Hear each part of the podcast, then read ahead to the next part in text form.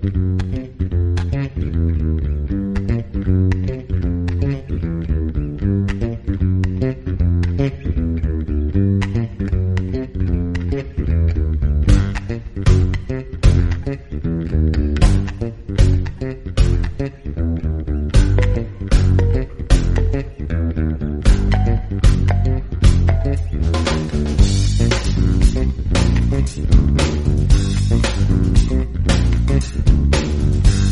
¿Qué tal? Buenas tardes, bienvenidos, bienvenidas. Ya estamos aquí en el enlace informativo. Los jueves de 6 a 7 de la tarde, pasan un par de minutos de las 6.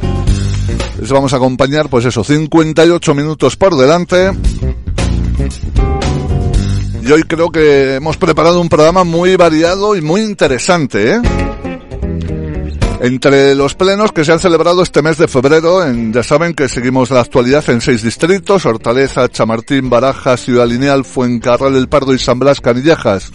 Pues entre los plenos de esos seis distritos, en el norte de la ciudad de Madrid, y las comisiones que hay antes de cada pleno en el Ayuntamiento Central, hemos hecho una selección de los debates que me parecen más interesantes, algunos de ellos incluso diría sorprendente.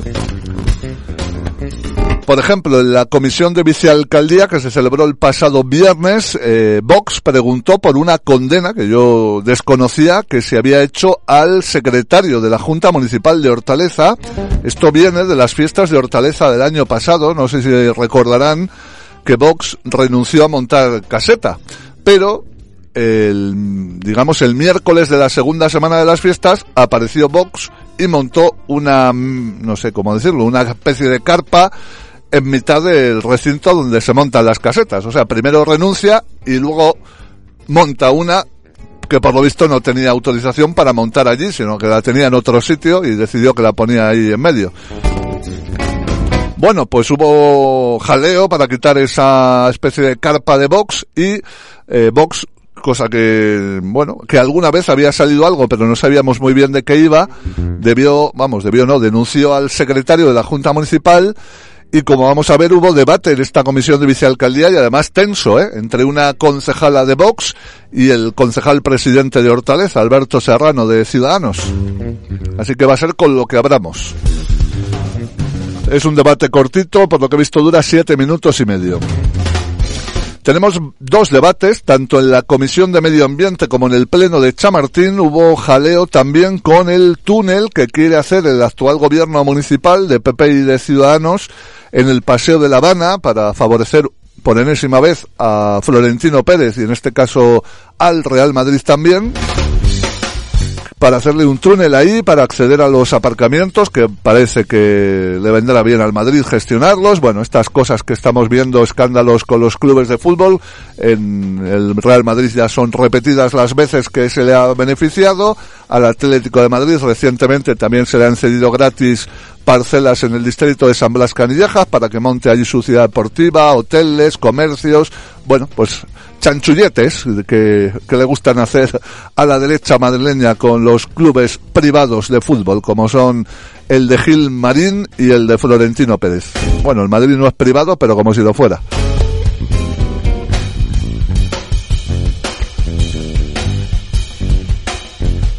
También, como no, otro asunto que me interesa muchísimo, lo tratamos hace un par de semanas por aquí, ese Centro Deportivo Newman, que se han sacado de la manga los del Colegio Religioso y Concertado J.H. Newman en San Blas Canillejas en una parcela que el PP también, casualmente el PP, le cedió en su día con Álvarez del Manzano a esta entidad que se llama Fundación Internacional de Educación para que montara este colegio, este instituto, lo que sea, y este aquí que han decidido utilizar una parte de la parcela pública cedida para uso educativo para montar allí un gimnasio con aparcamiento privado, un gimnasio que por supuesto hay que pagar por utilizar, un centro deportivo lo llaman, donde hay de todo, piscinas, sauna, baño turco, de todo.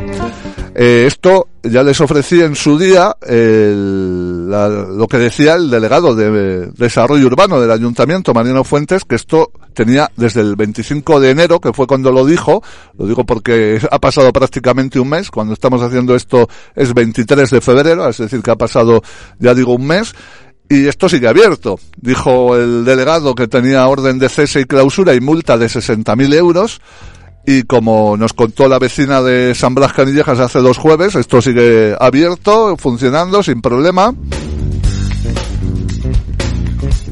Y es que en el pleno de San Blas Canillejas de este mes de febrero, que se celebró la semana pasada, el pasado día 15, preguntó el PSOE por este asunto y también es más que interesante escuchar la respuesta del concejal presidente Martín Casariego de Ciudadanos.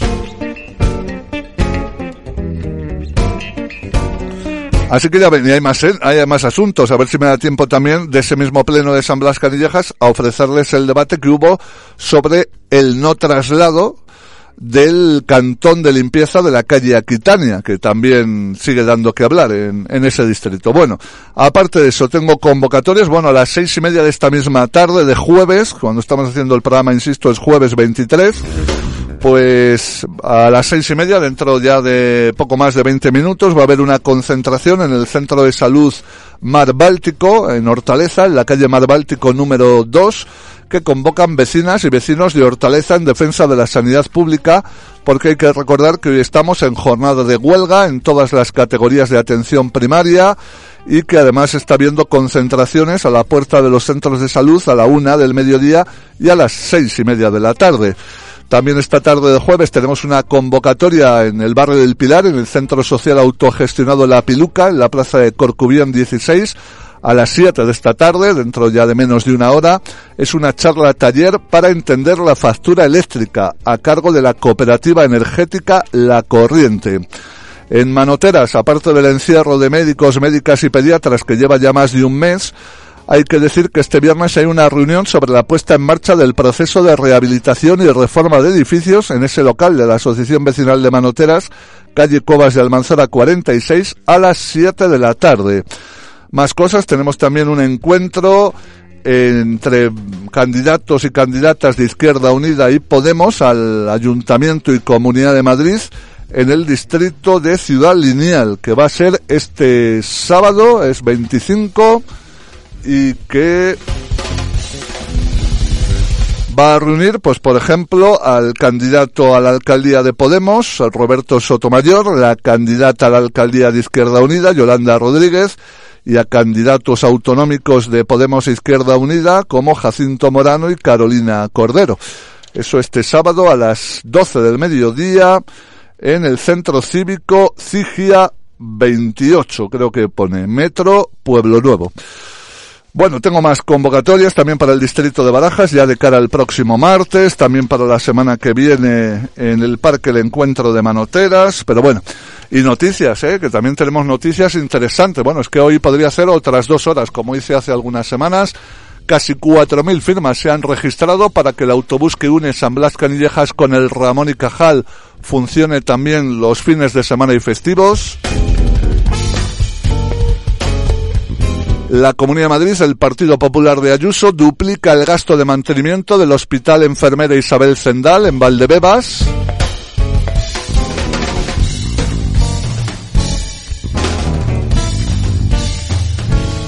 El gobierno municipal también contempla la gestión privada de la quinta de Torrearias en San Blas Canillejas que vivió el pasado domingo una importante concentración vecinal de protesta contra esa posible privatización de la quinta de Torrearias, también distrito de San Blas Canillejas.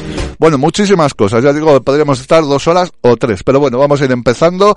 Recuerdo que este programa lo hacemos los jueves, pero que se repite viernes y sábados normalmente hacia las 8 de la mañana y que luego también lo colgamos en el canal de Radio Enlace en ivox.com y voox.com. Mira, pues voy a aprovechar que ahí se acaba la sintonía y vamos a ir empezando a ver por dónde, porque tengo tantas cosas preparadas que, que no sé ni por dónde empezar. Eh, voy a empezar, a ver, porque es que ya digo, tengo un montón de cosas aquí abiertas y bueno, voy a poner la sintonía porque ni yo sé dónde tengo ahora mismo organizado todo el, todo lo primero que les quiero ofrecer, que va a ser lo de la condena al secretario de la Junta Municipal de Hortaleza.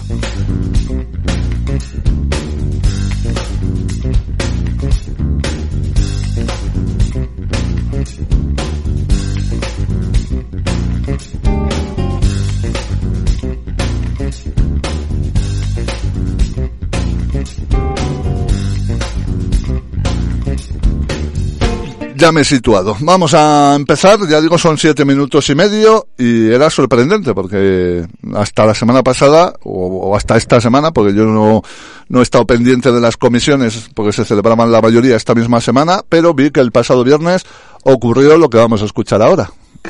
Punto número 10 es una pregunta formulada por el concejal don Francisco Javier Ortega Smith Molina, portavoz del Grupo Municipal Vox, interesando conocer ¿Qué medidas se han adoptado o se van a adoptar desde el área delegada de coordinación territorial y desde la Concejalía del Distrito de Hortaleza en relación con el secretario de dicho distrito que ha sido condenado por el Juzgado de Instrucción número 18 de Madrid en la sentencia 24 23 por delito de maltrato de obra contra una afiliada de Vox al exigir mostrar la autorización para instalar una caseta? Pues hasta ahí la lectura. Tiene la palabra eh, doña Arancha Cabello por parte del Grupo Municipal Vox. Arancha Cabello, que es concejala, una de los cuatro concejales o concejalas que tiene Vox en el Ayuntamiento de Madrid, toma la palabra. Muchas gracias. Este fue un episodio gravísimo que hasta que no ha habido una sentencia, pues yo no he querido tampoco comentar. Pero para que los concejales sepan lo que pasó, resulta que en las fiestas de Hortaleza, el 1 de junio, resulta que Vox puso una, una caseta con autorización. Alguien dijo que estaba mal puesta, se presentó la policía municipal, bueno, ya se estaba recogiendo, estaba bien puesta, por cierto, la caseta tenía autorización para ese sitio. Y resulta que se presenta alguien que da la casualidad que era un funcionario del Ayuntamiento de Madrid que ocupaba, creo que, el puesto de jefe del servicio jurídico. Bueno, pues se puso violento, violento con la persona que estaba allí recogiendo, que era la que había solicitado la caseta, le quitó el móvil, forcejeó con ella porque ella quería recuperar su móvil y ella al final lo denunció y ha habido una sentencia condenatoria. Es gravísimo que en el ejercicio de los derechos políticos, por el hecho de ser de Vox, alguien vaya y agreda a una ciudadana, a una afiliada de nuestro partido. Y hay una condena que ya eh, en fin, pues que ha salido a la luz. Y yo quiero saber qué hicieron, porque creo que le ascendieron. O sea, le pasaron de jefe de, de del servicio jurídico a secretario. Bueno, pues dígame, dígame, porque es gravísimo desde el punto de vista de la administración que tiene que deberse a todos los ciudadanos y mucho más cuando se estaban ejerciendo derechos políticos. Y yo quiero una explicación y quiero saber qué han hecho. Y luego hablaré, y me encanta que haya venido el concejal, porque hablaré de la actuación de lo que ha hecho el concejal con esta persona y los comentarios, las actitudes que ha tenido que usted tenía que haber tenido ese punto de imparcialidad y no haber tomado partido por este funcionario. Gracias. Bueno, pues se dirige al concejal presidente de Hortaleza, eh, es al que acusa de haber ascendido a este funcionario y bueno, y que le pide explicaciones y no sé qué, que dice que fue muy violento este funcionario de la Junta Municipal con esta afiliada de Vox a la que dice que le quitó el móvil, que hubo un forcejeo para recuperar el móvil. Todo esto viene a, ya digo, insisto en que es Vox que hace cosas muy absurdas. Primero renuncia a la caseta, que hubiera tenido oportunidad de montar durante todas las fiestas, no la monta, y luego sí que va a las fiestas y monta una caseta un día, además un miércoles, que no había eventos, creo recordar que fue un miércoles que no había eventos en el auditorio. Eh, no sé, una cosa bastante absurda. Eh, bueno, ahora no recuerdo si fue un miércoles o un jueves, pero vamos, bastante absurdo. Vamos a ver qué le responde, porque ya digo que como ven la cosa está bastante tensa y más que se va a tensar. Responde el concejal presidente de Hortaleza, Alberto Serrano, él es de Ciudadanos. Pues tiene la palabra por parte del equipo de gobierno, don Alberto Serrano. Pues muchas gracias, señora presidenta. Vamos a hablar los hechos. Fiestas de Hortaleza, junio de 2022. Por la tarde se recibe denuncia, recibe denuncia de los partidos Más Madrid y el PSOE, en el sentido que militantes del partido Vox habían instalado una mesa informativa dentro del recinto ferial sin aparente autorización para ello. Se da circunstancia, además, de que quien lideraba esta ocupación ilegal, digo bien, del espacio público es la coordinadora de agrupación Vox Hortaleza. Se dio instrucciones a la policía municipal para que se permanecieran, para que se personaran, perdón, y al parecer los ocupas comunicaron que no tenían intención de retirar la mesa informativa porque a su juicio tenía autorización. Ante las dudas surgidas, lo primero que hice fue verificar si efectivamente se había concedido la autorización por error dentro del recinto ferial. Se comprueba en efecto que se había autorizado la mesa informativa, pero en un punto distinto de el ubicado, fuera del recinto ferial, en la carretera de Canillas con López de Hoyo. Lo tiene el documento a su disposición. Por tanto, la mesa de Vox estaba ubicada ilegalmente A partir de aquí, como la policía ha tenido dudas sobre cómo proceder y teniendo en cuenta que yo me encontraba en la otra punta de la ciudad, le pedí por favor al entonces secretario del distrito, el que era entonces secretario del distrito, que se personara y pudiera aclarar jurídicamente la situación. La situación que sufrió este señor no fue sencilla por la actitud de sus ocupas, unos seis, que le rodearon al señor secretario y comenzaron a sacarle fotos diciéndole que tenía un problema porque era socialista y otras lindeces similares que ustedes acostumbran. En este ambiente, la denunciante subió el teléfono en el que costaba la supuesta autorización, que obviamente es esa que les he entregado, en el sitio referido por el señor secretario. A continuación se retiraron los señores de Vox. De este incidente desagradable no se supo hasta que el señor secretario judicial recibió una resolución judicial citándole para un juicio en el que se acusaba por los ocupas ni más ni menos que delito de coacciones, castigado con pena de prisión de seis meses a tres años, más delito de lesiones, más delito contra la intimidad, etcétera, etcétera. Al juicio del señor secretario fue asistido por letrero consistorial, testificó a su favor la policía municipal, un testigo presencial, el médico forense dijo que no había lesiones y la fiscal pidió libre absolución.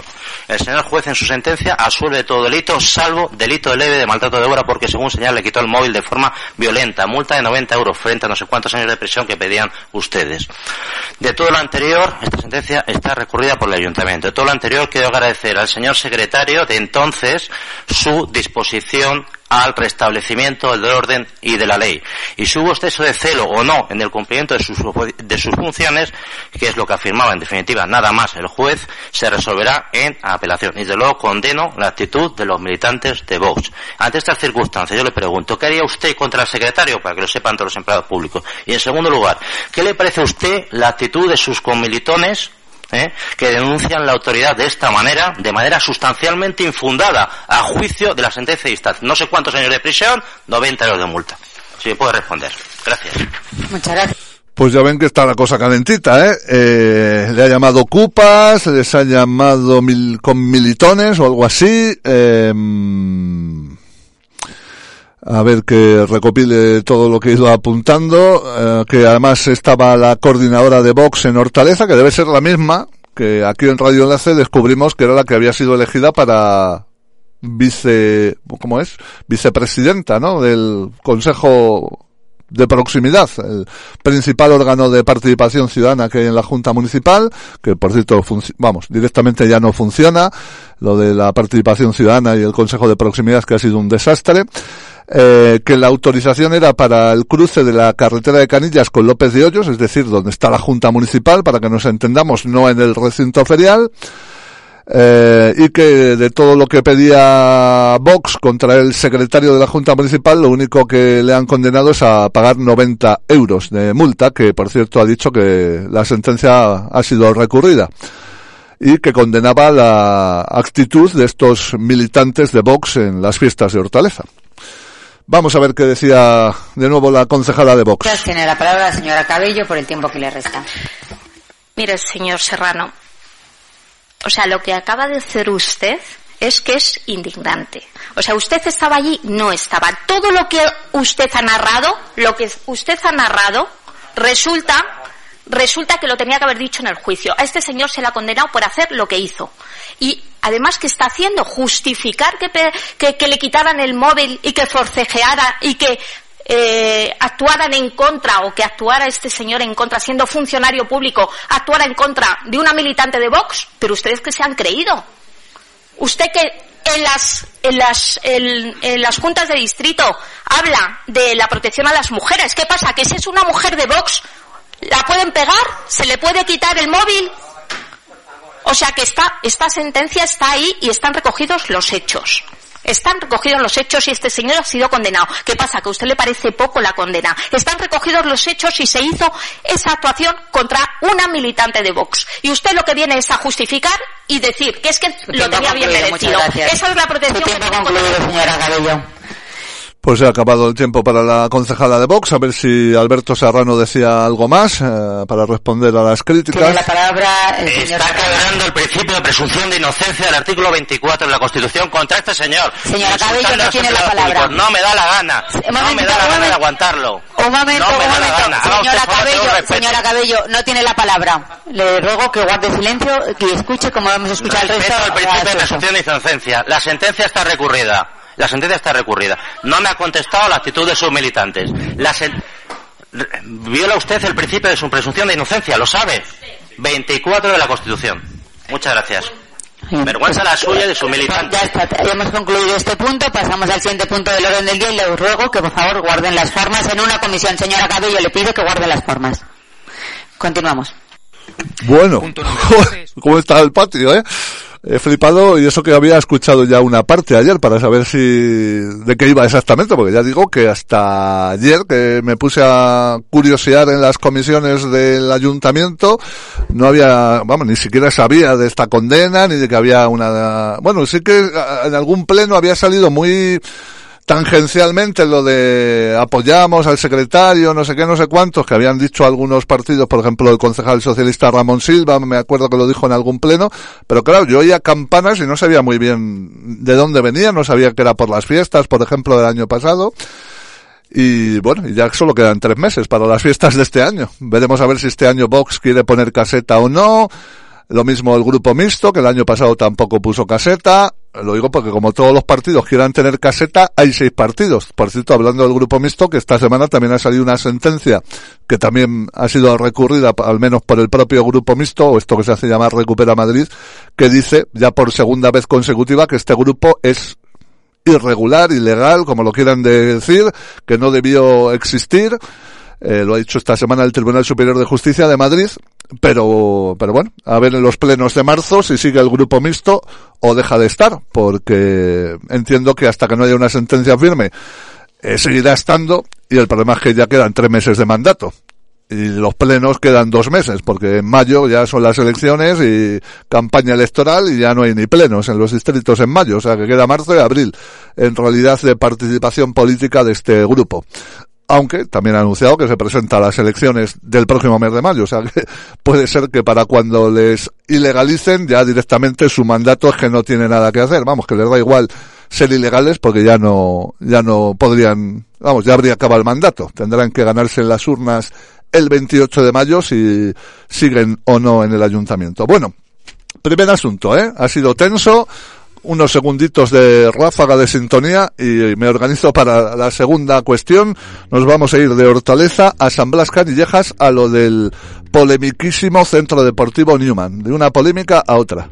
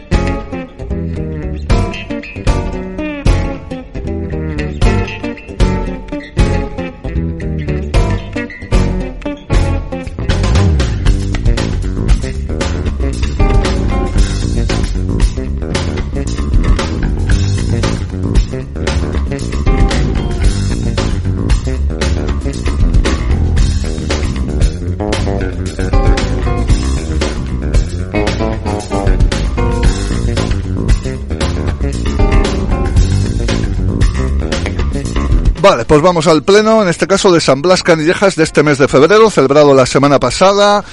Tema Centro Deportivo Newman. Eh, ya les he explicado al principio, a una entidad religiosa para que hiciera un colegio concertado. El PP le cedió hace no sé cuántos años con Álvarez del Manzano, con la mediación además de Rouco Varela, Monseñor eh, presionando para que le cediera Álvarez del Manzano y el PP la parcela lo antes posible a esta Fundación Internacional de Educación para que montaran su negocio privado en un suelo público. El PP, como esto le encanta, 75 años cesión de parcela a esta entidad para que hiciera un colegio y esta entidad además del colegio, decide ahora hace un centro deportivo, o sea, un polideportivo, un gimnasio, como lo quieran llamar, con piscinas, con sauna, con baño turco, con salas para gimnasio de todo tipo.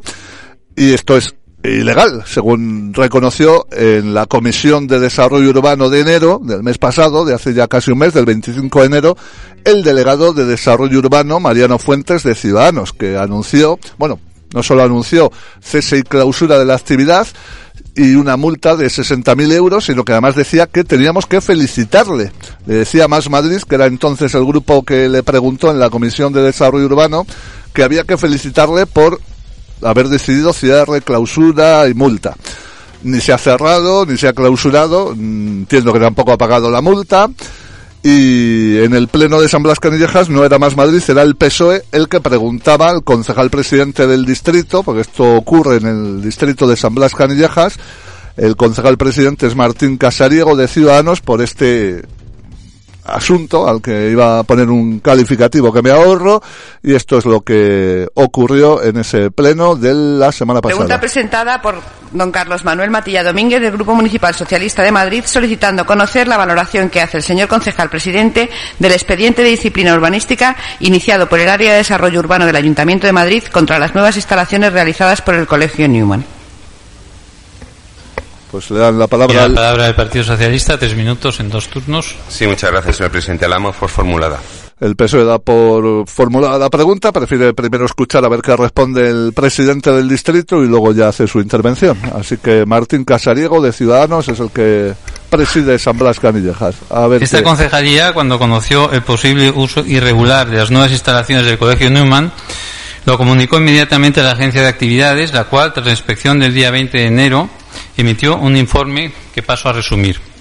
La actividad licenciada es una actividad de centro docente, educación infantil, primaria, secundaria y bachillerato, englobada en el uso de equipamiento básico educativo y su modificación llevada a cabo en la licencia urbanística 500 2021 03677 lo es para los destinatarios de actividad de centro docente y licenciado, esto es el colegio, mientras que la actividad desarrollada es la de gimnasio, englobada en uso terciario otros servicios terciarios, por lo que se propone llevar a cabo las siguientes actuaciones. La suspensión del uso de otros servicios terciarios, es decir, el gi- el gimnasio, conforme al artículo 193 de la Ley 9 2001, 17 de julio del suelo de la Comunidad de Madrid, la suspensión de la actividad de gimnasio, de conformidad con el artículo 26.1 de la Ley 17.1997 de 4 de julio, de espectáculos y actividades recreativas de la Comunidad de Madrid, y a resultas de los hechos verificados, se continuó el restablecimiento de la legalidad de la actividad. Por otro lado, se ha acordado el inicio de procedimiento sancionador contra el titular de la actividad como presunto responsable de la infracción muy grave tipificada en el artículo 37.2 de la Ley 17 barra 1997 de 4 de julio de espectáculos públicos y actividades recreativas por la apertura de establecimientos, recintos y locales, la modificación sustancial de los mismos o sus instalaciones y el cambio de actividad que se produzcan careciendo de la preceptiva licencia de funcionamiento. Este es el caso con una sanción propuesta de 60.001 euros. Defendimos en su momento la actividad por la que se les autorizó, pero evidentemente nos oponemos frontalmente a cualquier cambio no, no permitido, no autorizado y hemos actuado en consecuencia. Tiene la palabra el Partido Socialista. Bueno, pues básicamente ha dicho un poco más ampliado lo que dijo el delegado de desarrollo urbano, es decir, de urbanismo del ayuntamiento, que esto era un suelo para hacer un colegio, no un gimnasio, que por lo tanto el gimnasio se tiene que cerrar, que está funcionando además sin licencia de funcionamiento, que tiene un procedimiento sancionador y que le han cascado una multa de 60.000 euros, 60.001 euros. Pero esto sigue funcionando, porque esto mismo ya lo dijo hace un mes el delegado de desarrollo urbano y ni se ha cerrado, clausurado, cesado, como lo quieran llamar, y por supuesto entiendo que no habrán pagado los 60.000 euros de multa. A ver qué decía el PSOE, he escuchado la respuesta del presidente de San Blas Canillejas. Sí, muchas gracias. Un tema no funciona el reloj, pues pero vamos, no, no va a haber problema. Muchas, No, no, no, no funciona. Muchas gracias, señor presidente, por la información. Desde este grupo municipal, en, en diciembre del año 21, 2021, trajimos una, una pregunta sobre el inicio de las obras, que, es lo que estaba pasando. Ya le dijimos que estaban publicitados, que, no era para los alumnos, sino que era tema público. Que un, gi- un gimnasio todavía se podía, y la piscina todavía se podía esperar que fuera para los alumnos, pero lo que estaba claro a todas luces es que el aparcamiento de tres plantas, eso no podía ser para los alumnos, sino para explotar públicamente. Su, su visión fue que, bueno, que la iniciativa era lo que era, que estaba todo dentro de la legalidad y que la que cumplía la norma. Eso se fue retrasando las obras por motivos que no conocemos, ajenos a nosotros, pero en septiembre del año pasado, en septiembre del año 92, ya, ya pusieron una, eh, pusieron un anuncio en metro, para la salida del metro de la Avenida Guadalajara, donde se anunciaban las Nosotros entramos en la plataforma y trajimos una pregunta en octubre diciéndole que qué pasaba. Y usted volvió a decir lo mismo, que cumplía la ley. Y está muy claro que ya desde ese momento ya estaba a una aplicación informática en el cual se podían dar de alta a los vecinos. Llega en esta fecha, el 20 de enero, que usted nos dice ahora, y los vecinos ahora están todavía más enfadados, no con usted, sino con con la gente en general, por las necesidades que tiene este distrito. No hay piscina, en cambio ellos tenían una piscina preciosa. No hay gimnasio público, ellos tienen un gimnasio público. Y los vecinos se habían dado de alta en ello. No, la verdad es que no a precios públicos, la verdad es que no, a unos precios abusivos, cerca de 100 euros al mes. Pero aquí también, en esa fecha que nosotros trajimos, también cumplía la normativa. ¿Y qué pasa? Ahora el día 20 de enero, ahora ya llega el señor Fuentes y dice que encima le tenemos que dar las gracias porque cierra la, en la comisión en la comisión, en el acta, dice que al, que formula la pregunta en, la comisión del Ayuntamiento de Madrid, dice que encima le tenemos que dar las gracias por haber actuado de esta manera. Entonces, me parece bien, esto lo tenemos que haber hecho en su momento, porque se había denunciado ya. No fue una denuncia que se abrieron ustedes el día 20 de enero, es una denuncia que llevamos más de un año y medio denunciándolo desde este grupo municipal.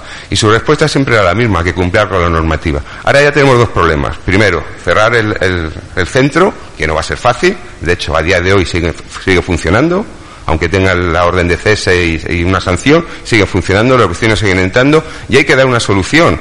Porque aunque lo pongas, es difícil. Pero los vecinos tenían una ilusión por poder disfrutar esas instalaciones. Ahora, ¿qué va a pasar? ¿Se les va a devolver el dinero? ¿Se les va a exigir al propietario que les indemnice? ¿O qué es lo que va a pasar? Todo está claro. Ahora sí, ahora nos oponemos claramente a que lo he hecho.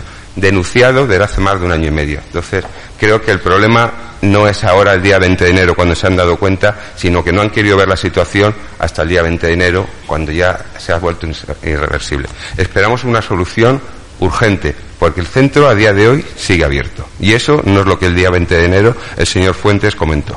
Nada más, muchas gracias. Bueno, aclaro, no fue el 20, fue el 25 de enero y segunda aclaración, no dijo mm, que había que dar las gracias, sino que había que felicitarle, Mariano Fuentes, el delegado. Pues muchas gracias. Mire, eh, usted habla de unas fechas en las que eran meras sospechas y no se puede actuar con sospechas. No se puede, no, no, no se puede no se puede no se puede actuar por sospechas. Yo desde luego eh, lo he dicho claramente. Defendimos en su, en su momento la actividad por la que se les autorizó. Lo vuelvo a decir porque yo creo que no me han escuchado bien. Incluyo que no me hayan escuchado bien. Que no sé bueno no sé si es que alguien dijo que deberían dar las gracias. Yo desde luego no he dicho yo. Ah, vale, vale. No, es que me creí que me estaba diciendo que yo estaba aquí diciendo que tenían que dar las gracias. Mire, eh, bueno, de acuerdo, sí. Mire, eh, como le digo, no podemos actuar por sospechas. Y yo le digo lo que he dicho en mi primera intervención y la mantengo. Defendimos en su momento la actividad por la que se les autorizó, pero evidentemente nos oponemos frontalmente a cualquier actividad o uso no autorizado. Y se ha actuado en consecuencia. La Agencia de Actividad está ejerciendo la totalidad, la totalidad, de sus competencias en materia de inspección, restablecimiento de la legalidad y sancionadoras, habiendo iniciado los procedimientos administrativos conforme a derechos, que esto es importante, ¿eh? conforme a derecho. No actuamos por sospechas. Dirigidos a la suspensión del uso y la actividad ejercida sin título habilitante, así como el correspondiente procedimiento sancionador, están en tramitación los mismos. Esto, por supuesto, lleva un tiempo. A día de hoy se continúa con la tramitación del procedimiento de orden al restablecer la habilidad urbanística. Se ha, eh, se ha actuado mal por parte de, este, de este colegio, efectivamente, y el ayuntamiento está actuando, pero se actúa cuando se puede hacer, no cuando alguien llega y dice y que eh, sospecho que tal, porque yo no le puedo detener a alguien en la calle porque sospeche que va a hacer algo, habrá que esperar a que haga algo. Hay una película de ciencia ficción que, es así, pero es ciencia ficción y por supuesto es una distopía.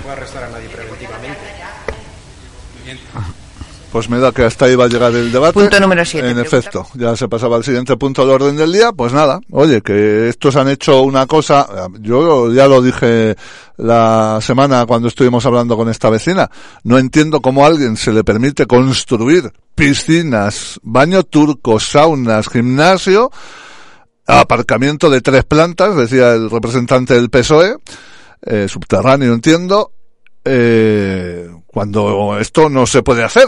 es que, porque entiendo que para el alumnado no le van a hacer baño turco, sauna, eh, piscinas, no sé, vamos, a no ser que sea esto un colegio de mega lujo en el distrito de San Blas Canillejas, que podría ser, pero por lo que hemos visto no es para el alumnado, es para el vecindario y se ha hecho en suelo público un negocio privado que dicen hace un mes que esto tenía orden de cese y clausura y no sé muy bien qué está pasando porque ya nos lo contó la vecina hace dos semanas aquí en este mismo programa. La semana pasada ha vuelto a decir en el pleno del distrito que esto sigue abierto y el concejal no ha dicho ni mu ante esta situación de que siga abierto lo que en teoría tiene que estar cerrado y yo no sé, porque claro, lo he dicho antes, quedan tres meses para las elecciones y vete a saber tú si esto se dilata en el tiempo y esto sigue funcionando indefinidamente, por no ponerle una fecha. Más pausa, y tengo que seguir pensando por dónde vamos a ir, porque mi problema es el de siempre, me empiezo a quedar sin tiempo y no sé si irme a lo de Aquitania, a lo del cantón de limpieza o a lo del paseo de La Habana.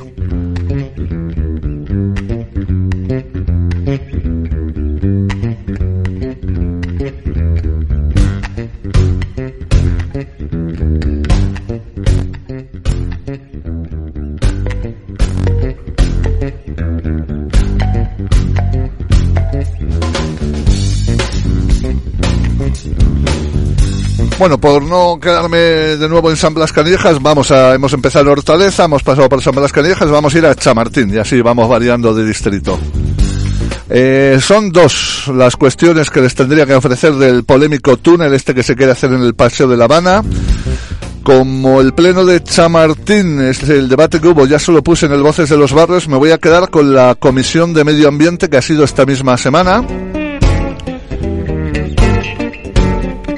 Era también una pregunta, el debate dura siete minutos, así que es bastante rápido. Lo escuchamos porque es el más reciente sobre este asunto, que ya viene coleando en Chamartín, en los plenos de Chamartín desde hace varios, varios meses, y también llegó este mes a la Comisión, en este caso de Medio Ambiente y eh, Movilidad del Ayuntamiento, que dirige el también polémico Borja Caravante, porque también esta semana ha salido, hoy mismo creo que ha sido, una noticia de que la Fiscalía va a investigar el contrato que su área, el de Borja Caravante, le dio a una empresa donde trabaja su hermano para lo del soterramiento de la A5, que lo del PP no tiene límite.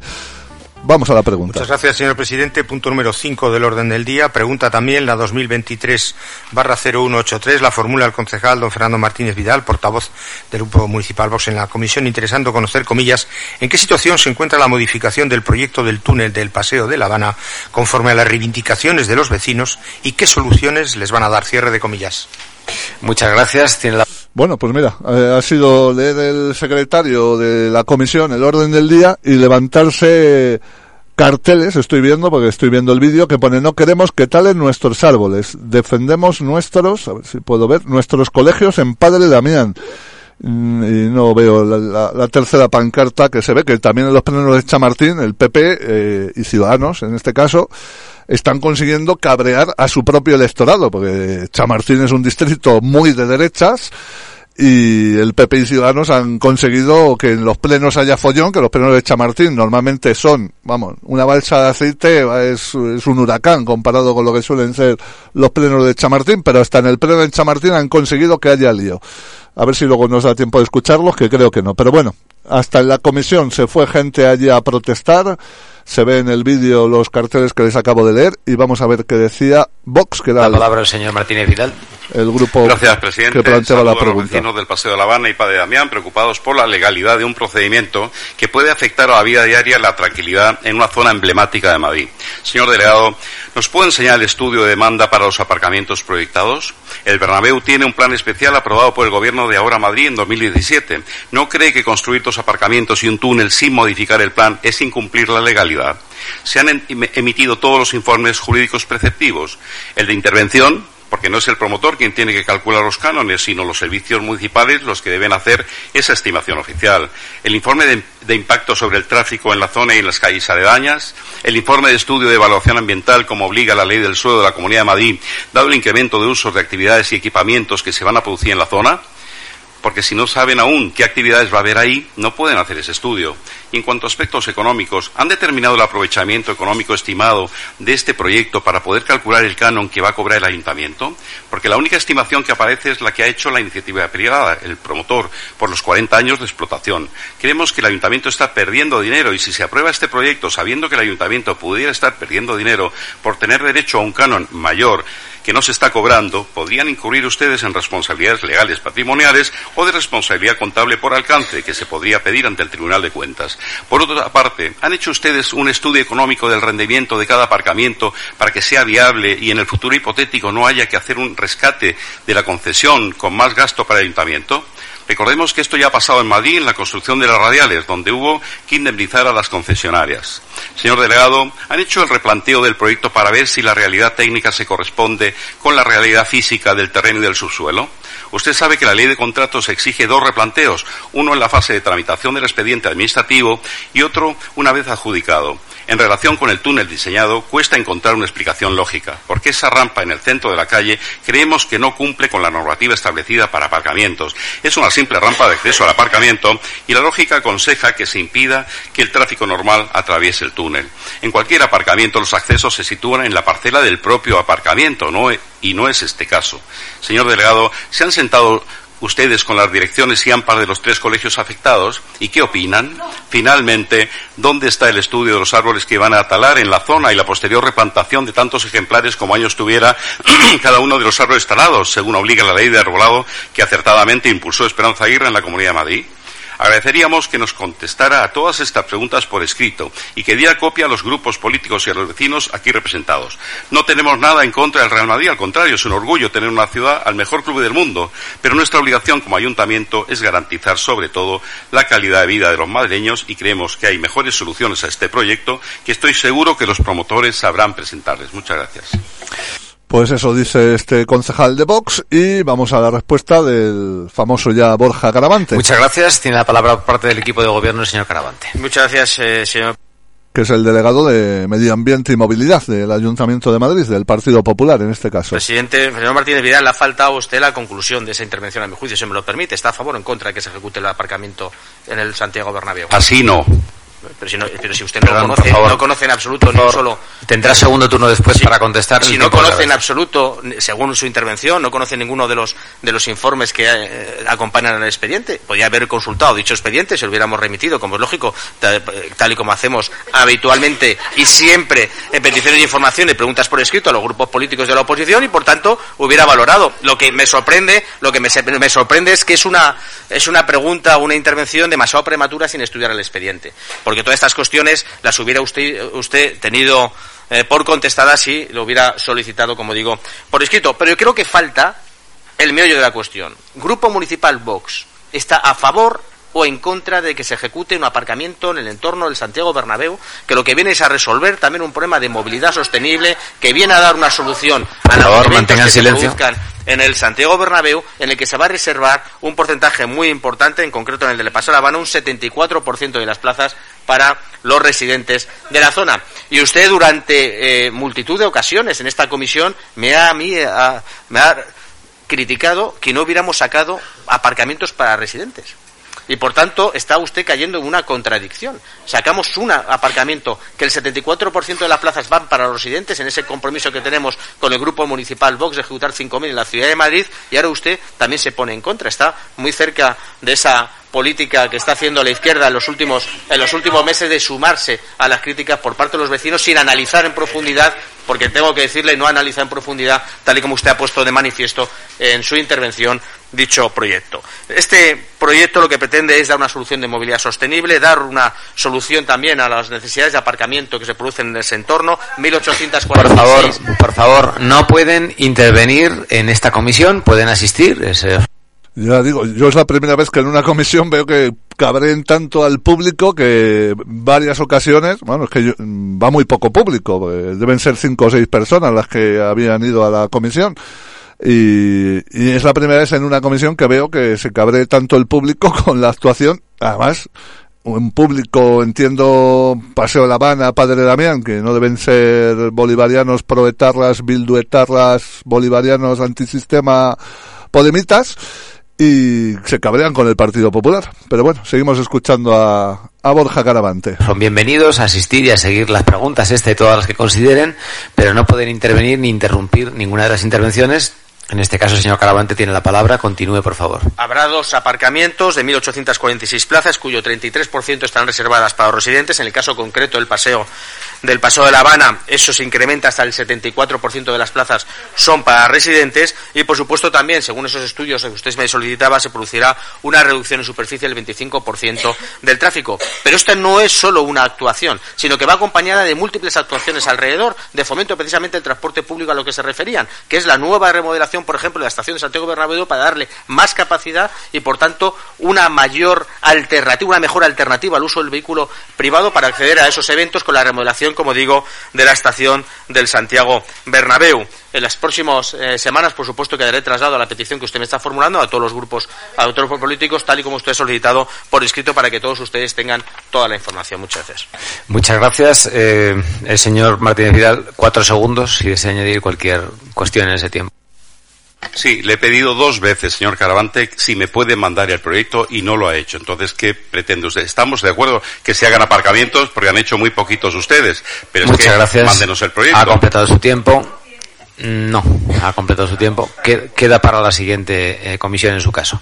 Muchas gracias. El señor secretario tiene la palabra para el siguiente punto. Muchas gracias, señor presidente. Pues ya se pasaba al siguiente punto del orden del día, lo dicho. El PP y Ciudadanos, que gobiernan conjuntamente la ciudad, han conseguido cabrear a su propio electorado, porque en el pleno de Chamartín también es habitual que cuando llegan estos debates eh, el público empiece a gritar túnel no y unas cuantas cosas más. Pero son las seis y casi 48 minutos de la tarde y por desgracia, porque ya digo que hoy podría hacer dos horas de programa tranquilamente, les podría haber puesto también el debate que hubo en el pleno de Chamartín sobre este mismo asunto, lo que les decía antes de San Blas Canillejas sobre la, el cantón de limpieza de la calle Aquitania, ¿Qué más tenía aquí? También en la Comisión eh, de Urbanismo eh, que se celebró ayer mismo se habló de las cocinas fantasma en el barrio de Prosperidad, también en Chamartín. que Es otro asunto que también ha cabreado al vecindario de Chamartín, lo de las cocinas fantasma. Pero bueno, por desgracia el tiempo es limitado y bueno, lo, lo bueno, dentro de lo malo, es que el próximo jueves volvemos a tener otra hora de información local y espero que la semana que viene tenga tiempo para rescatar esos debates que hoy se me quedan en el tintero.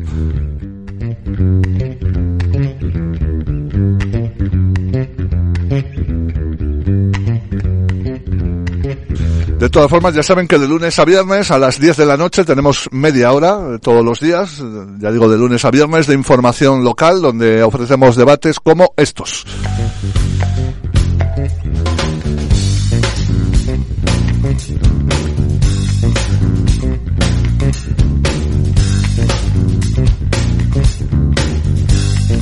Ya que hemos estado antes en San Blas Canillejas con lo del infame gimnasio este, Centro Deportivo Newman, les cuento que la Coordinadora de Entidades Ciudadanas de San Blas Canillejas y la Plataforma Ciudadana en Defensa de la Sanidad Pública registraron la semana pasada, el miércoles 15, Mira, el mismo día que se celebraba el pleno del distrito, en la Consejería de Transportes e Infraestructuras de la Comunidad de Madrid, 3.877 firmas para pedir la ampliación a los fines de semana y festivos del servicio de autobús que une el distrito con su hospital de referencia que es el Ramón y Cajal. Después de una larga e intensa movilización, las asociaciones vecinales de San Blas Canillejas consiguieron en septiembre de 2017 la inauguración de una línea directa que une el distrito y el hospital, que es la línea 165 de la MT. El Consorcio Regional de Transportes supeditó su continuidad a la demanda de pasajeros y pasajeros y esta ha sido tan alta desde entonces que hoy el servicio no solo se encuentra consolidado, sino que pide una ampliación.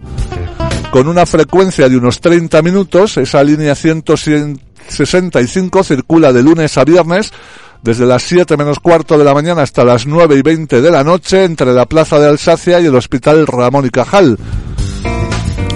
Da servicio a casi 159.000 personas. Las asociaciones vecinales están convencidas de que la línea también sería muy utilizada si funcionara sábados, domingos y festivos. Daría servicio a personas que deben acudir esos días a realizar pruebas médicas o a visitar a familiares y amigos que están ingresados en el hospital. Sin esta línea de autobús que no funciona, ya digo, fines de semana ni festivos, el vecindario de San Blas Canillejas está obligado a tomar varios autobuses o a desplazarse en metro hasta la estación de Begoña para después realizar después de realizar varios transbordos y una vez en la estación de Begoña deben caminar 10 minutos hasta el hospital. Así que en total necesitan dedicar más de una hora desde San Blas Canillejas para llegar al Ramón y Cajal. Imagínense esto pues yendo con muletas o en unas condiciones de salud que no son las ideales.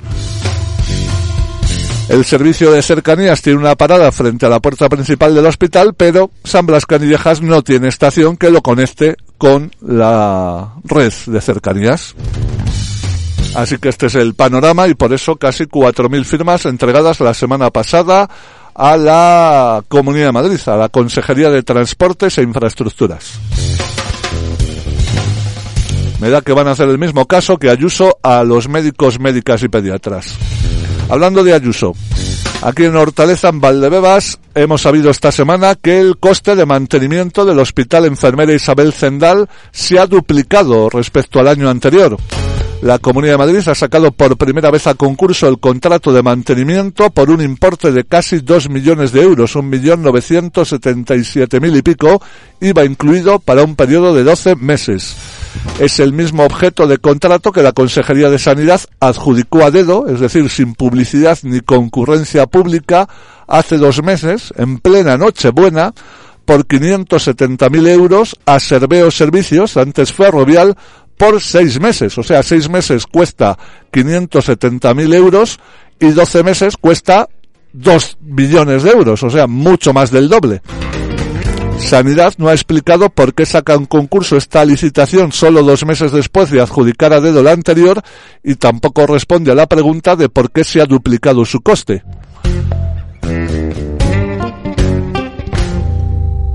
Hasta ahora todos los contratos del Zendal se habían adjudicado por la vía de urgencia, es decir, sin concurrencia pública y a dedo. Era el gobierno regional de Ayuso el que decidía la empresa que se llevaba el concurso. Ese procedimiento ha tenido que cambiar porque Más Madrid recurrió ante el Tribunal Administrativo de Contratación de la Comunidad de Madrid el último contrato de mantenimiento del hospital adjudicado a dedo a Serveo. Mónica García, la líder de Más Madrid en la Asamblea de Madrid, pidió la nulidad de ese contrato por tramitarse por vía de emergencia. Y es que en Nochebuena ya no había pandemia, la pasada Nochebuena. El pasado lunes, la Comunidad de Madrid ha publicado el contrato para este año a través del portal de contratación y da a las empresas interesadas 15 días hasta el 7 de marzo para presentar sus ofertas.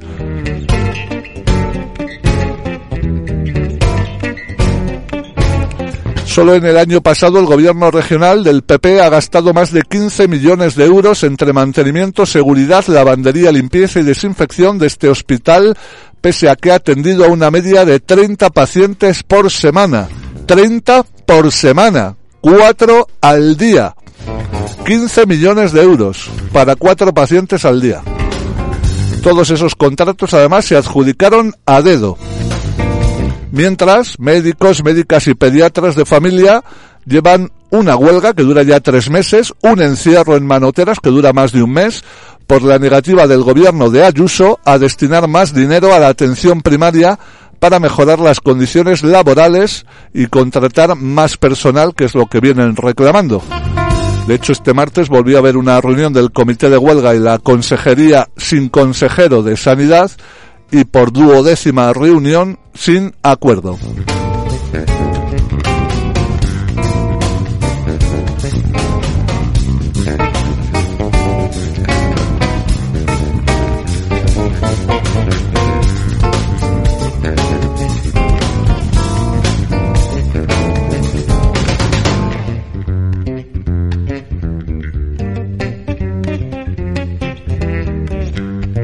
Hablando de estos temas de la muy preocupante situación de la sanidad pública madrileña. Esta misma tarde de jueves ha habido concentración a las seis y media, hace 25 minutos. Supongo que todavía seguirán por allí en el Centro de Salud Mar Báltico, aquí en Hortaleza, en la calle Mar Báltico número 2, dentro de una jornada de huelga para todas las categorías de atención primaria. Ha habido paros esta mañana y esta tarde, está viendo hasta las 8 y además había concentraciones a la puerta de los centros de salud hoy, tanto a la una del mediodía como a las seis y media de la tarde. Aquí en Hortaleza se ha convocado, por ejemplo, por la tarde. En el distrito de Fuencarral del Pardo destaco que este mismo jueves a las 7, dentro ya de 5 minutitos, 4, va a empezar una charla taller titulada Entiende tu factura eléctrica. Van a participar personas de la cooperativa energética La Corrientes en el centro social autogestionado La Piluca, que está en la plaza de Corcubión número 16. Ya digo que empiezan ya. Hablando de la Asociación Vecinal de Manoteras, donde se mantiene desde hace ya un mes, más de un mes, ese encierro de médicos, médicas y pediatras de atención primaria, en este local va a haber eh, este viernes una reunión sobre la puesta en marcha del proceso de rehabilitación y reforma de edificios. Este viernes 24 de febrero a las 7 de la tarde en la Asociación Vecinal de Manoteras, calle Cuevas de Almanzora 46 sobre todo para comunidades de vecinos y de vecinas de manoteras.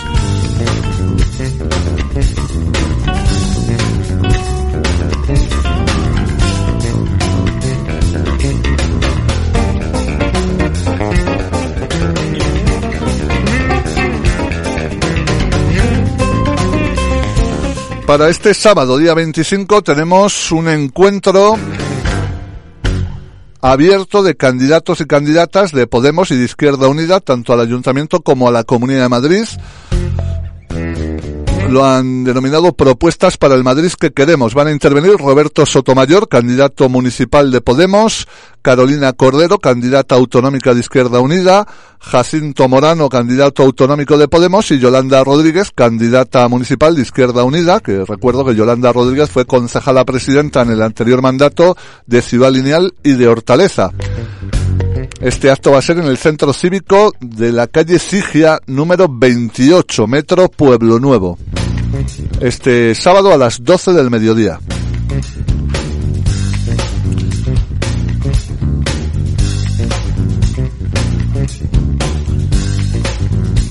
Casi para acabar me voy a Barajas para repasar, creo que no me dejo ningún distrito porque la Junta Municipal en coordinación con recursos educativos, sociales y sanitarios del distrito pone en marcha el ciclo de sesiones formativas para familias con adolescentes tras el parón habido por la pandemia. En esta edición se van a tratar temas como el uso problemático de las tecnologías, el ciberacoso, las relaciones sociales, el empleo juvenil y la salud en esta etapa de la vida. El Instituto Alameda de Osuna, en la calle Antonio Sancha número 11, será el punto de encuentro de las seis marchas del ciclo. Seis charlas, no sé si he dicho charlas o marchas. Seis charlas del ciclo en horario de cinco y media a siete y media de la tarde. Participación abierta a cualquier persona interesada. Requiere inscripción previa en el teléfono 676 00 35 60 60. Este ciclo arranca el próximo martes con el uso problemático de las tecnologías, una charla que impartirán profesionales del Servicio de Prevención de Adicciones CAZ 7. Así que eso para el próximo martes, ya digo cinco y media de la tarde, en la calle Antonio Sancha 11, Instituto Alameda de Osuna. Y poco más porque son ya las 7 de la tarde y nos tenemos que marchar. Volveremos el próximo jueves, que ya estaremos en marzo, será día 2, a las 6 de la tarde, con muchas cosas que hoy se nos han quedado en el tintero y todo lo que de sí estos próximos 7 días, claro. Feliz semana, hasta el jueves.